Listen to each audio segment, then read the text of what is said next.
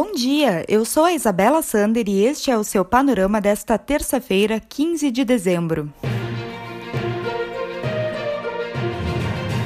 Apesar da determinação do ministro do Supremo Tribunal Federal, Ricardo Lewandowski, para que o Ministério da Saúde informe a data de início e término do plano de vacinação contra a Covid-19, o presidente Jair Bolsonaro e auxiliares afirmam que o cronograma depende do aval da Agência Nacional de Vigilância Sanitária, a Anvisa, o que ainda não aconteceu, segundo matéria da Folha.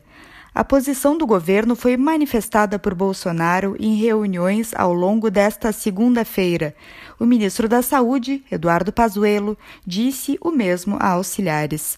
Enquanto isso, o presidente Jair Bolsonaro prometeu assinar nesta terça-feira uma medida provisória que irá liberar 20 bilhões de reais para a aquisição de vacinas contra a Covid-19.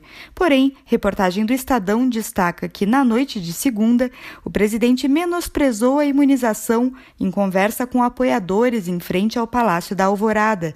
Bolsonaro insistiu que as doses não serão obrigatórias e salientou que a Pfizer, um dos laboratórios que está desenvolvendo a vacina, diz em contrato que não se responsabiliza por efeitos colaterais.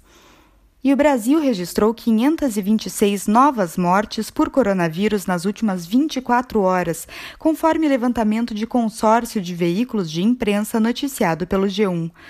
No total, o país já perdeu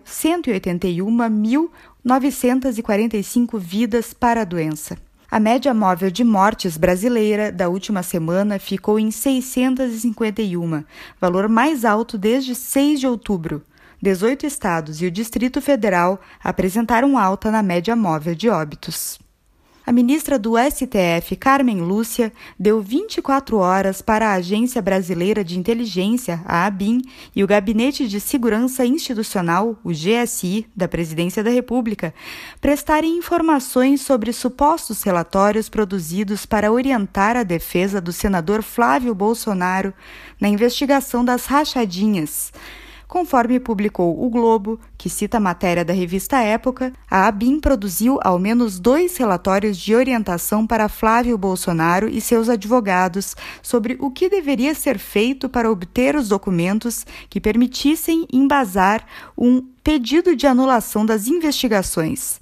Matéria da época dá conta de que a defesa do filho do presidente seguiu três das cinco recomendações da ABIN em sua decisão, a magistrada ressaltou a ilegalidade do uso da máquina pública ou de órgãos estatais para atender interesses particulares de qualquer pessoa. Pelo Brasil, pela primeira vez com duas regiões em bandeira preta, que indica o mais alto risco epidemiológico de transmissão de coronavírus, o governo do Rio Grande do Sul trabalha na elaboração de um sistema de cogestão dos municípios que deve fazer com que as regiões possam seguir regras mais brandas, informou o portal Gaúcha ZH eles poderão adotar medidas condizentes com a bandeira vermelha, que é imediatamente inferior à preta, um novo decreto deve ser publicado nesta terça-feira detalhando as alterações.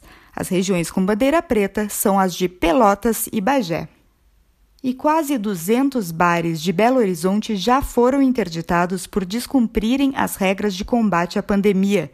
De acordo com o jornal O Tempo, desde o dia 19 de março até este domingo, foram 198 interdições e 25 multas aplicadas por descumprimento de fechamento. O valor da multa é de R$ 17.614,57. Atualmente, os locais podem operar, mas devem cumprir regras como evitar aglomerações, manter distanciamento social, usar máscaras de proteção e fornecer álcool em gel.